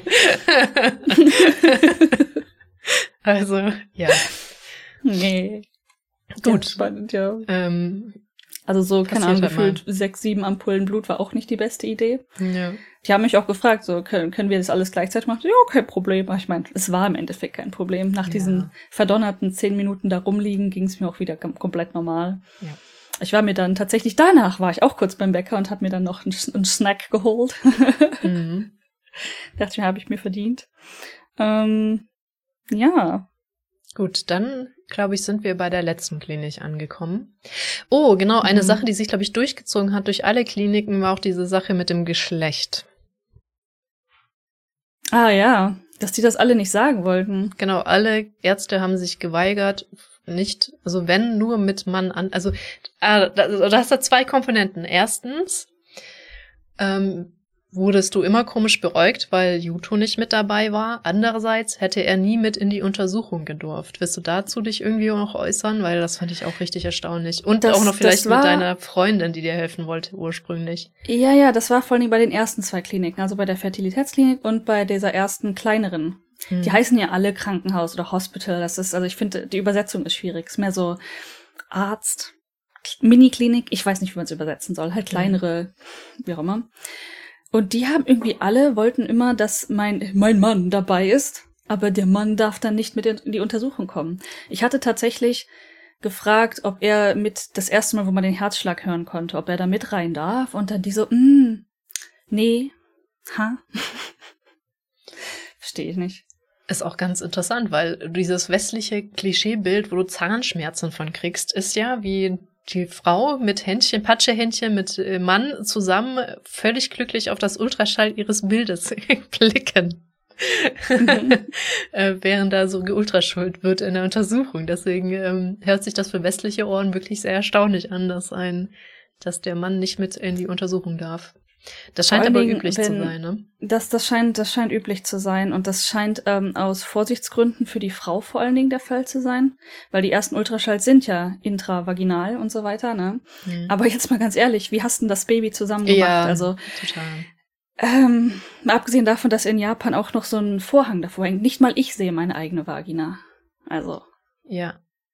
Das, ähm das äh, darf man übrigens, man kann den Ärzten hier normalerweise sagen, ich bin europäisch, ich brauche den Vorhang nicht. Also das geht. Aber. Ja, äh, ich meinte auch generell bei Untersuchungen, habe ich schon oft gehört, auch so ähm, mm. kleinere oder Gespräche mit dem Arzt muss irgendwie der Partner trotzdem immer im Flur warten. Manchmal finde ich es angemessen, manchmal finde ich es halt auch seltsam, wenn du jemanden dabei haben möchtest und du darfst dann ja. aber aktiv niemanden dabei haben.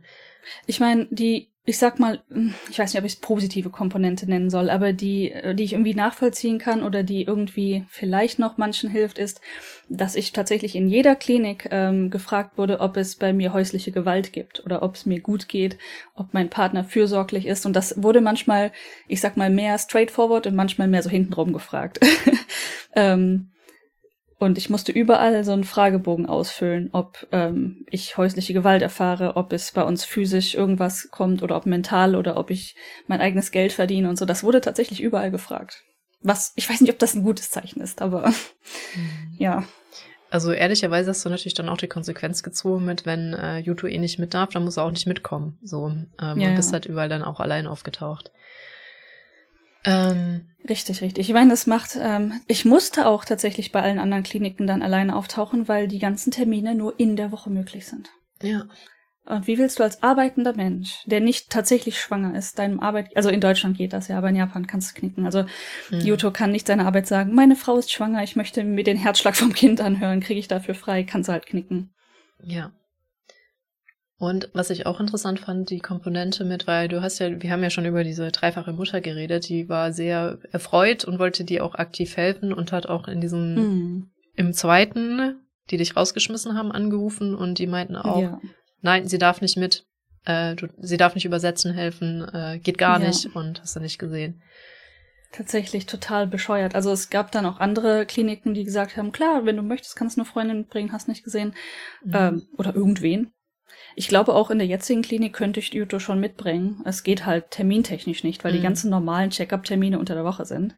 Ja. Und die halt samstags eigentlich nicht offen haben. Also ja, für Notfälle natürlich ist immer noch eine Klinik, aber nicht für Check-ups. Ja wie auch immer. Auf jeden Fall, es ist sehr, sehr unterschiedlich. Und diese, besonders diese zweite Klinik mit den tollen Reviews, so richtig bescheuert. Vielleicht gekauft. Who knows? hm, vielleicht. Gut, dann hatten wir das noch und dann die Sache mit dem Geschlecht. Also einerseits darfst du Juto nicht mitnehmen, andererseits wollten die das Geschlecht nicht nur mit, mit dem Mann zusammen sagen. Oder wie war das? Da war doch irgendwie auch. Das, so ein komischer Kommentar kam dann auch irgendwie zwischendurch, aber sie wollten auch generell sich nicht festlegen für sehr lange. Mhm. Ähm, du kannst auch einen Bluttest machen. Also ich glaube, der geht relativ früh, um rauszufinden, was das Kind ist, wenn du möchtest. Aber das haben die mir nicht mal angeboten. Mhm. Ich habe dann über paar Leute hier erfahren, dass man danach fragen könnte, vermutlich. Aber woher, woher willst du das wissen? Wenn du, ich meine, hm. muss ja alles erstmal Medizin studieren, damit du weißt, was möglich ist. Und ähm, dann ab der Zeit, wo man es eigentlich sagen kann, hatte tatsächlich eine der äh, Hebammen, oder na, war es eine Ärztin? Ich weiß nicht genau. Doch, doch, muss eine Ärztin gewesen sein, die halt Ultraschall gemacht hat ähm, hat dann gewagt auszusprechen, es ist vielleicht ein Mädchen, aber das hat der Arzt am Ende nicht bestätigen wollen. Der dann mit mir die Consultation hat. Das war eine Frau, glaube ich. Sie mhm. wollte es dann immer noch nicht bestätigen. Ähm, und der tatsächliche Termin, dass es bestätigt wurde, ist jetzt gar nicht so lang her. Vier Wochen oder so? Ja. Beim vorletzten Termin, glaube ich, hat es dann endlich mal jemand gesagt. Wo es sehr, sehr eindeutig war, meintest du. Ja, ja. Es war also wirklich mehr als eindeutig. Vorher konnte man eigentlich schon sagen, so, wenn es ein Junge wird, dann spontan. Also mhm. äh, ne, macht man halt auch anhand der Geschlechtsmerkmale äh, ähm, ausfindig und da war einfach nichts, sagen wir es mal so. Ja. Und ähm, ja, gut, beim letzten Termin hat sich sehr eindeutig gezeigt. Richtig schön den Arsch in die Kamera gehalten. Sehr gut. Sowieso, also äh, ich meine, Fun Fact ist, ist scheint, anscheinend ein Partybaby, also das, äh, sie möchte gerne nicht stillhalten. weißt du, dieses ähm, klassische Bild, was man so auch so aus Dramas oder so kennt, wo das Kind so von der Seite, so ein Schwarz-Weiß-Bild, keine Ahnung, wie so ein kleines Würmchen da liegt, kannst du vergessen. Arsch, Gesicht von oben, Gesicht irgendwie in die, in die Bauchwand gedrückt. Sieht aus, als würde es Gitarre spielen, alles dabei oder Yoga machen, aber halt einfach ein Kind so in so Embryohaltung, wie man es nennt. Mein, mein Kind kann keine Embryohaltung. Das steht schon mal fest. Ja. Und wie war das Kommentar mit, ich, ich dachte, du hättest mir mal gesagt, dass irgendein Arzt auch gemeint hat, aber schon ganz lange her, also schon ein bisschen her, vielleicht auch in einer hm. der Zwischenkliniken, dass das Geschlecht nur verraten wird, wenn der Mann anwesend ist. Oder habe ich das falsch Ich hatte so komische, ich hatte tatsächlich so komische Momente. Ich weiß gerade gar nicht mehr genau, ob es nur über das Geschlecht ging, aber so Kommentare hatte ich ja tatsächlich ab und zu mal. Nicht mhm. nur jetzt in der Schwangerschaft, sondern vorher auch schon mal bei einem Gynäkologen, ähm, der dann meinte, ähm, Britte, bring das nächste Mal deinen Mann mit oder so. Also so, solche komischen Kommentare von wegen, ja, diese Info geben wir dann nur an das, an das Paar oder an das verheiratete Paar raus oder so. Und ähm, in dem Fall übrigens habe ich ihn dann mitgebracht Mhm. In diesem einen, wo ich mir jetzt dran erinnere. Und dann wurde ich angeguckt, warum hast du deinen Mann mitgebracht? Also es ist so, was wollt ihr? The fuck. Unfassbar. Also ganz, ganz, ganz seltsam. Genau, da ging es um Testresultate einfach nur von irgendwas. Okay. Also ähnlich zu dem, was du gerade meintest. Also Geschlechtsresultat von dem Kind oder andere Resultate. Hm. Ja, äh, sehr seltsam. Vielleicht ist das, ist man das nicht, also weiß ich nicht, das ist unsere eher selbstständige Sicht, dass wir Dinge halt auch alleine können. ich, glaube tatsächlich, dass recht viele Paare zusammen irgendwie zu Terminen gehen, dass das nicht so super unüblich ist vielleicht und die das dann Hm. seltsam finden, weil es anders üblicher ist, aber es ist echt schwer einzuschätzen. Von meiner Beobachtung her, speziell wo ich ja jetzt unter der Woche immer gegangen bin, Mhm. die Frauen sitzen da alle alleine. Ja, wie soll es ja auch anders funktionieren? Also, Richtig. Ich meine, mit welcher Erwartungshaltung du kannst, Ja. speziell in Japan. Ja. ja, ke wirklich keine Ahnung. Haben wir ansonsten etwas ausgelassen? Haben wir was ausgelassen?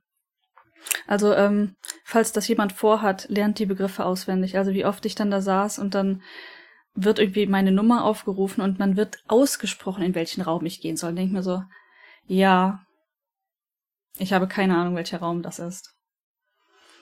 Die sind in Kanji geschrieben. Das heißt, selbst wenn du die Aussprache hörst, hast du kannst, also, ne, wenn du es nicht lesen kannst, kannst du es nicht lesen. Dann hast du verloren. Und speziell in dem ähm, Uniklinikum Mhm. hatten die wirklich nur diese Kanji da stehen und haben das dann über Lautsprecher ausgerufen. Und ich bin ein paar Mal einfach zu dem Helpdesk gegangen und meinte, meine Nummer wurde gerade gerufen, aber ich weiß nicht, wo dieser Raum ist oder was dieser Raum ist. Mhm. Und dann mussten sie mich da quasi hinführen.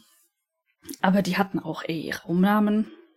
Also, uff. Das wäre Jetzt ein wirklich interessantes Anki-Set. Ein sehr spezielles, krasse Nische, aber Krasse Nische. ein sehr Ja, ich habe interessantes. jetzt einiges gelernt. ähm, könnte man mal zusammenschreiben. Ja. Uff, also da, da, ich meine, gut, da muss man dann halt einfach mit arbeiten. Ne? Irgendwann, wenn du, wenn man nicht kommt, kommen die dann und suchen auch nach einem. Man wird schon, man wird schon gefunden Ja. irgendwie. Aber ähm, ne, dieser Moment, wo du dann auf deine Nummer guckst und denkst, jopp, das bin ich. Ich habe keine Ahnung, wo ich hin muss. so, ah, alles klar. Ja. Wahnsinn. Und ähm, ich hatte jetzt auch äh, in dem anderen Klinikum, dem neuesten, dem letzten, ähm, riefen sie mich aus und sagten, "Ka- komm bitte rein. Und ich guckte zwei Türen an. Und ich habe, ich weiß nicht, fuck, haben die gesagt eins oder zwei? Also gleiche, gleicher Name. Mhm. So, hm. Hm. In dem Minimum. ich habe einfach eine Tür geöffnet. War die falsche. Oh nein. Oh nein. Ich habe halt so ein Stück aufgemacht und dann hat man direkt so gezeigt, dass es jetzt nichts irgendwie Schlimmes passiert oder sonstiges. Mhm. Aber schon ein bisschen awkward, ne? Ich meine, gut, was willst du machen? Es kommt erstmal keiner raus, um dir dann direkt zu helfen. Dann stehst du halt vor zwei Türen. Hm. Oh je, das wäre so richtig hart mein Albtraum. Mir ist tatsächlich noch eine Sache eingefallen, über die wir noch kurz reden könnten, nämlich ähm, Elternzeit. Ich habe gerade überlegt, wieso bin ich gerade auch so in diesen englischen Begriffen gefangen? Ich arbeite in einer deutschen Firma, eigentlich müssen die mir jetzt zuerst einfallen. Ich bin ansteckend. Ja, ich habe auch neulich Ja. Adhesives gesagt anstelle von Klebstoffe. Ich mir auch so, Adhesives. Oh Mann. Peak Denglish. Jetzt, jetzt gar nicht mal der so super geläufige Begriff Ja, im, im. Englischen, ne? ja. Ja, manchmal Gehirn macht komische Dinge. Mhm. Elternzeit. ja. Beziehungsweise ich, im Deu in Deutschen gibt's glaube ich, auch zwei Begriffe. Der Mutterschutz oder so, Zeit, ich weiß es nicht. Boah, da weiß ich nicht genau die Unterscheidung. Kann das, es könnte sein, dass Mutterschutz ist, wenn du in Berufen arbeitest, wie im Krankenhaus oder hast nicht gesehen, dann hörst du ja viel früher auf zu arbeiten, weil du ah, dein Kind nicht gefährden möchtest. mm. Ich weiß nicht, das kommt, glaube ich, auf den Beruf an, aber auch in, wie heißen die hier? Physiotherapie auch. Also so, es gibt so ein paar Berufe, wo, Mhm. wo du äh, früher aufhören musst, um dein Kind zu schützen. Ich, vielleicht ist das Mutterschutz, ich weiß es aber nicht. Ich weiß. Also es gibt in Japan zumindest halt eine, einen Zeitraum, den man nehmen muss, Mhm. soweit ich das verstanden habe. Ich weiß nicht, ob man sich davon freistellen lassen könnte, aber im Prinzip muss man diesen Zeitraum nehmen. Und das sind, anders als ich am Anfang angenommen hatte, sechs Wochen vor der Entbindung und vier Wochen nach der, äh, acht Wochen nach der Entbindung. Ich dachte, es wären vier und acht, also genau drei Monate, aber es sind zwei Wochen mehr. Mhm. Ähm, und genau, da, da kommst du nicht drum herum. Und in dieser Zeit ähm, kriegt man 87 Prozent des Bruttogehaltes. Angaben ohne Gewähr. Das sind die, die ich so verstanden habe. Man wird da von der Steuer befreit, also Einkommenssteuer, weil man offiziell kein Einkommen hat. Man, der Staat übernimmt das Gehalt. Mhm. Wovon man allerdings nicht befreit wird, ist äh, Residence Tax. Richtig. Also die, die Steuer, die du darauf bezahlst, wo du wohnst. Und noch irgendwas. Ah, ge, ge, hier, Krankenkasse wird, glaube ich, auch ausgesetzt. Das heißt, im, in guten Fällen hat man eventuell für diese drei Monate mehr Geld raus, als man eigentlich auf seinem Gehalt hätte. Diese Fälle existieren, hm. weil du halt 87 Prozent vom Brutto kriegst, keine Steuern bezahlst. Aber ich zum Beispiel auch volle Residence Tax zahlen muss. Also wahrscheinlich wird es bei mir so ungefähr, ich habe es nicht durchgerechnet, mehr oder minder auf dem gleichen rauslaufen. Okay. Auf das gleiche rauslaufen. Deutsch. Ähm, Genau, danach allerdings. Und dann würde die offizielle Elternzeit anfangen, die muss man separat beantragen. Ähm, fällt man auf 60 Prozent des Gehalts, das dann der Staat übernimmt. Und nach zwei Monaten fällt man auf 50 Prozent. Ich glaube, es waren zwei. Also entweder ein bis, irgendwo zwischen ein bis drei. Also der, die ersten ein bis drei Monate sind 60 und danach fällt es auf 50 Prozent. Ähm, jetzt erlauben einige Arbeitgeber, ich weiß nicht, ob es alle sind, ich weiß nicht, ob das wirklich gemacht werden muss, aber zum Beispiel mein Arbeitgeber würde auch erlauben, in Teilzeit dazu zu arbeiten. Also mhm. man darf dann bis 80 Prozent aufstocken. Mhm. Wenn man allerdings mehr arbeitet, fällt dir der Staatszuschuss weg. Das heißt, du darfst nicht über 80 Prozent kommen. Kannst du schon machen, aber es wird nicht mehr ne, der Staat wird immer so viel Geld wegnehmen, dass du halt maximal auf 80 Prozent bist, bis du halt irgendwann Vollzeit arbeitest. 80 Prozent des Gehalts, nicht der Arbeitsstunden. Okay, ja. Genau, genau. Ähm, und das ist halt schon ein bisschen anstrengend. Warum? Naja. Und wie hält das? Übrigens finde ich faszinierend. Irgendwann wissen wir besser über japanisches Finanzsystem Bescheid als über das deutsche. ähm, äh, Du hattest auch mir mal so einen Flyer gezeigt, mit von wegen, das motivieren soll, dass Männer auch zu Hause bleiben, die sich irgendwie tatsächlich ein Jahr freistellen könnten. Ja. Was war das nochmal? Ähm, dass die Elternzeit gilt für das Paar zusammen mhm. und das geht sogar bis zu zwei Jahren, habe ich glaube ich letztens rausgefunden. Also der normale Zeitraum ist ein Jahr für Väter gilt bis ein Jahr und zwei Monate, weil ich bin ja freigestellt bis zwei Monate nach der Geburt. Mhm. Und das heißt, für den Vater gilt ab dem zweiten Kindesmonat ein Jahr und für die Frau gilt insgesamt ein Jahr eigentlich. Kann man irgendwie auch anders beantragen, schätze ich. Aber das sind so die normalen Zeiträume. Und diesen Zeitraum kann man sich teilen. Ähm, zum Beispiel könnte ich sagen, ich beantrage dann Elternzeit direkt nach meinem Leave für ein halbes Jahr und der Mann dann danach ein halbes Jahr. Oder erst der Mann, ich gehe wieder arbeiten und dann nehme ich mir nochmal frei, das geht auch. Du kannst also zwischendurch wieder anfangen zu arbeiten und wieder aufhören.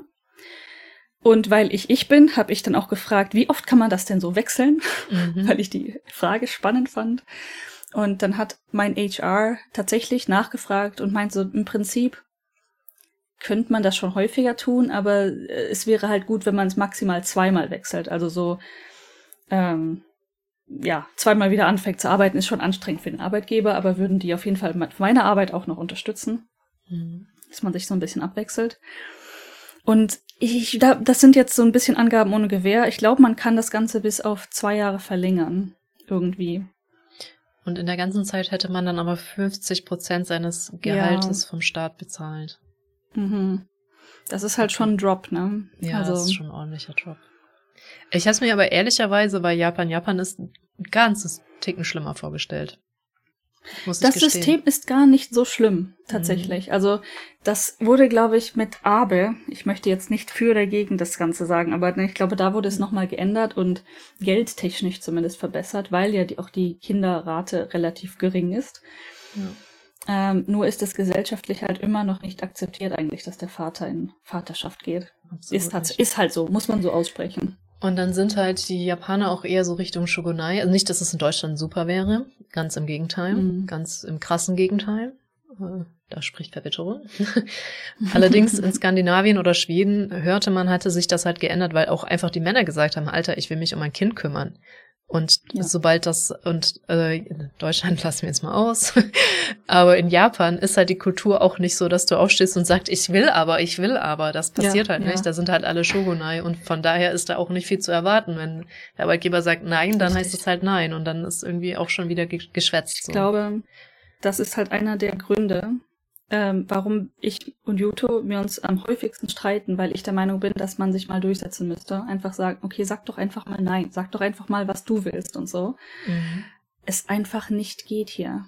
Für ja. japanische Japaner, spe especially Männer, ich weiß nicht, Frauen eigentlich auch nicht. Ja. Du machst das einfach nicht.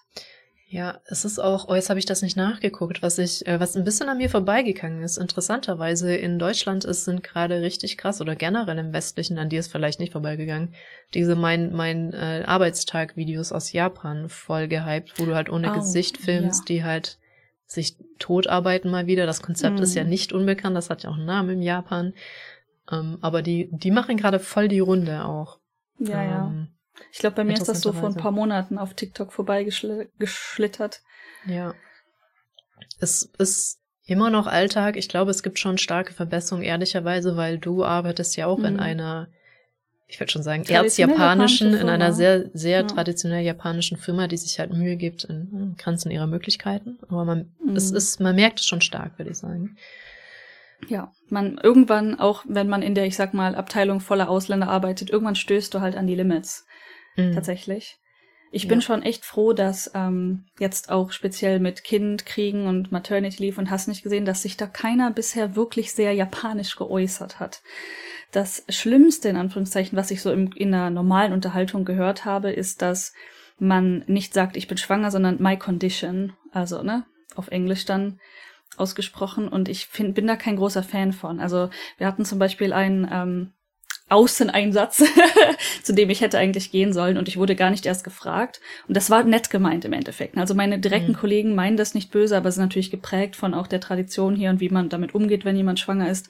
Und vor allen Dingen wird es auch nicht ausgesprochen. Und dann hieß es im Meeting, because of your condition. Und ich so, Leute, ich bin nicht krank. Ich bin schwanger, ja. Und ihr dürft, ihr dürft gerne mich fragen, ob ich damit okay wäre oder nicht. Aber la lauft hier doch nicht rum und sagt, was ist das denn? Also das, das hat mich so richtig getriggert, wirklich. Gut gemeint ist halt echt nicht gut gemacht. Ähm, aber das nee. ist auch, dann habe ich meinte ich, das ist in Deutschland auch nicht äh, unüblich, dass man das eher als eine Krankheit betrachtet als äh, wobei in Deutschland sagst du halt in anderen Umständen. Das passt dann schon eher. Also du, so bist, du bist in einem anderen Umstand, aber halt nicht krank. Fertig. Ja. Hm. Ich meine, theoretisch ist das Wort Condition jetzt auch nicht krankheitsbeschreibend, aber es klingt irgendwie so. Hm. Ja, ich weiß nicht. So also ja, es, ich fand's, ich, also ich habe das angesprochen dann und das wurde dann auch zur Kenntnis genommen, positiv, dass äh, ich eine, ne, ich, die müssen mich fragen. Ich kann sagen, kann ich oder kann ich nicht. Und ja. tatsächlich bin ich auch vom Staat her relativ beschützt und wenn ich sage, nein, geht nicht, dann geht halt nicht. Und ähm, auch zu irgendwie hier Krankenhaus, Checkups und so weiter muss, muss der Arbeitgeber einen übrigens freistellen, haben die gar keine andere Wahl. Aber ja. Kann es ist auch besser mit umgehen. Interessant, wie obwohl alle so die Dynamik zwischen Staat und Unternehmen, traditionell japanischen Unternehmen, finde ich auch immer wieder interessant, ohne da jetzt richtig gute Finger mhm. drauf legen zu können. Aber zum Beispiel der Staat möchte gern das irgendwie pushen mit Schwangerschaften und dass Väter irgendwie auch mal Elternzeit nehmen mhm. können und in den Firmen kommt es halt null an. Ja. Da möchte ich übrigens auch sagen, selbst in meiner Firma ist, es läuft nicht so gut mit den Vätern, die auch mal Vaterschaft nehmen. Also ich weiß von zumindestens äh, mindestens zwei, drei Personen in letzter Zeit, ich arbeite da jetzt schon äh, ein paar Jahre, hm. die Vater geworden sind, die haben keine Vaterschaftszeit genommen. Es kann natürlich gut an den Umständen der Familie liegen. Ich möchte jetzt nicht sagen, dass das alles so schrecklich und schlimm ist, aber hm. ist schon auffallend. Ne? Ja. Wenn keiner der Väter wenigstens mal einen Monat frei nimmt oder so. Also ich, was mir auch immer stark auffällt, ist, dass die alle Elternzeiten von Männern, die ich bisher gesehen habe, waren krass aufs Minimum reduziert. Also das Minimum, mhm. was du nehmen musst, ohne halt Einbußen zu haben. Das fällt mir durchaus auch immer auf. Mhm. Ja. Jetzt ähm, so rein finanziell und traditionell japanisch beißt sich das ja gerne schnell. Ne? Es gibt ja in Japan ja einen Head of Household, den man mhm. eintragen muss. Und die Person ist eigentlich dafür zuständig, die ganzen Familiensachen zu regeln, sowas wie Steuern und Anträge und so weiter. Auf dem Papier zumindest. Das heißt also, für gewöhnlich ist das traditionell betrachtet der Vater, weil früher natürlich die Väter gearbeitet und die Mütter zu Hause waren, so hm, grob mhm. dargestellt. Das heißt, der Vater ist der mit dem Einkommen oder dem höheren Einkommen. Und ähm, jetzt ist das bei uns halt umgekehrt. Mhm. Jetzt bin ich die Frau mit dem höheren Einkommen und, und die Schwangere. Und ähm, wenn ein Kind geboren wird, ist ein Kind ein Dependent, also muss auf eine Person eingetragen werden, die normalerweise Head of Household ist. Und jetzt hat meine Firma da richtigen Kick abbekommen, weil ähm, offiziell haben wir Yuto als Head of Household erstmal eingetragen, weil es halt hauptsächlich um Prozeduren oder so ging. Und es gab keine steuerliche ähm, Erleichterung, weil wir auch nicht verheiratet sind, waren. Ähm, hm. auf jeden. Fall. Thema für einen neuen Ähm, Podcast. Ne, ne, ja, Spoiler für nächster Podcast vielleicht. Auf jeden Fall ja. hat sich, haben sich diese ganzen Umstände halt jetzt geändert und Mhm. ähm, es bringt tatsächlich finanziell steuerlich etwas, wenn die Person, äh, die mehr Geld verdient, die Deductions für den Dependent, also für das Kind anmeldet zum Beispiel, wie auch in Deutschland, ergibt Sinn. Von mehr Geld mehr zu behalten ist immer besser. Mhm. Und jetzt äh, meinen diese, ja, äh, wir brauchen die, das Paper-Zeug dafür. Also du musst jetzt zum City Office gehen, du musst dich ummelden, du musst dies machen, du musst das machen. Nur äh, anstrengend. Das Kind ist noch nicht mal da und es macht schon Papierarbeit. Ja, bleibt weiter spannend. Und was auch interessant ist, ist, dass etwas, das wir eigentlich alle wissen in Europa, äh, es sehr häufig üblich ist, dass ein Kind eine doppelte Staatsbürgerschaft ganz offiziell bis zum 18. Geburtstag haben darf. Hm. Und die Leute, aber die Ausländer, die in Japan Kinder kriegen, da ein Geschiss drum machen mit irgendwelchen Heimlichkeiten und hast du nicht gesehen, dabei ist das doch eigentlich offiziell voll drin, bis zum 18. Lebensjahr zwei Staatsbürgerschaften zu führen. Fällt mir nur so ein, weil du Ja. Papierkram meintest, fiel mir direkt dieser Papierkram ein mit Kind melden ne, und Kind in Deutschland Ja, ja. melden und ja. Das werde ich dann ja auch machen. Also das Ja. Kind bei beiden melden. Gut, ich glaube, das ist doch, ähm, außer haben wir noch irgendwas vergessen. Wir können auch gerne, wenn da, also das ist ja so ein Thema, wo vielleicht Leute Fragen haben, einfach aus Interesse oder aus, Mhm. vielleicht bin ich irgendwann selbst in der Position, also kein Schmerz, fragt heraus. Ich Genau. würde gerne weitere Fragen zu beantworten. Und ansonsten äh, geht's das nächste Mal mit dem anderen Thema weiter. Genau, eine Sache ist mir tatsächlich noch eingefallen, die wir vergessen haben, das worüber wir voll uns gewundert haben, wo ich glaube, dass das in Deutschland nicht existiert, ein Kickbuch. Ah, das Kickbuch übrigens gerade passend dazu werde ich verprügelt von ihm. Ja. Ähm, ich habe, wann war denn das? Auch gar nicht so lange her jetzt. Ich glaube beim letzten oder vorletzten Termin oder so, so ein Buch bekommen. Ein Hm. kleines A6 oder so, nicht mal A5, A6 Buch, wo man pro Tag im Prinzip die Zeit messen soll, die das Kind braucht, um dich zehnmal von innen zu treten.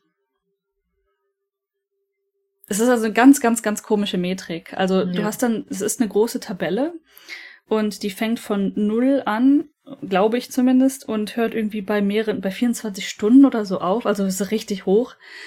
Ähm, was? Warum, warum nicht einfach sagen, okay, bitte checke, dass dein Kind dich zehnmal innerhalb von einer Stunde getreten hat und dann mach einen Check oder so. Also es geht wirklich darum, ob das Kind aktiv ist. Hm. Und die wollen wirklich, dass du, ne, es kickt dich einmal und dann guckst du auf, fängst, fängst du an, auf die Uhr zu gucken. Und mitzuzählen. Und dann musst du eintragen, das hat jetzt fünf Minuten gedauert, bis es mich zehnmal getreten hat. Das ist doch Allein das finde ich schon super lang. Ja, das ist einfach voll der. Overhead. Weißt du, du kannst doch jetzt nicht fünf Minuten auf, also mitzählen und also du musst ja die ganze Zeit eigentlich aufhören zu arbeiten. Musst du das wenigstens nur einmal am Tag durchziehen oder öfter? Ja, ja, genau. Die wollen das einmal am Tag wissen. Ich so, wow, das ist ja voll repräsentativ. Also Ah, toll. Äh, pro Tag einmal eintragen. Und ich, ich kann, ich wach meistens morgens auf und das Kind voll Party und ich so, gut, heute wieder unter einer Minute zehn Kicks. Herzlichen Glückwunsch. Ja. Ja, Essen ist fertig, Podcast muss beendet Das werden. ist, wollte gerade sagen. Ähm, passt perfekt, weil das war das letzte Thema, äh, dein, dein Kickbuch, wo dein Kind es dir zum Glück sehr einfach macht und du nicht ewig mitzählen musst. Tatsächlich, ja. Ähm, und dann würde ich sagen, wünsche ich dir einen guten Appetit und danach eine wunderschöne gute Nacht. Und bis zum nächsten Ja, Mal. gleichfalls. Dankeschön. Bis bye, dann. bye. Tschüss.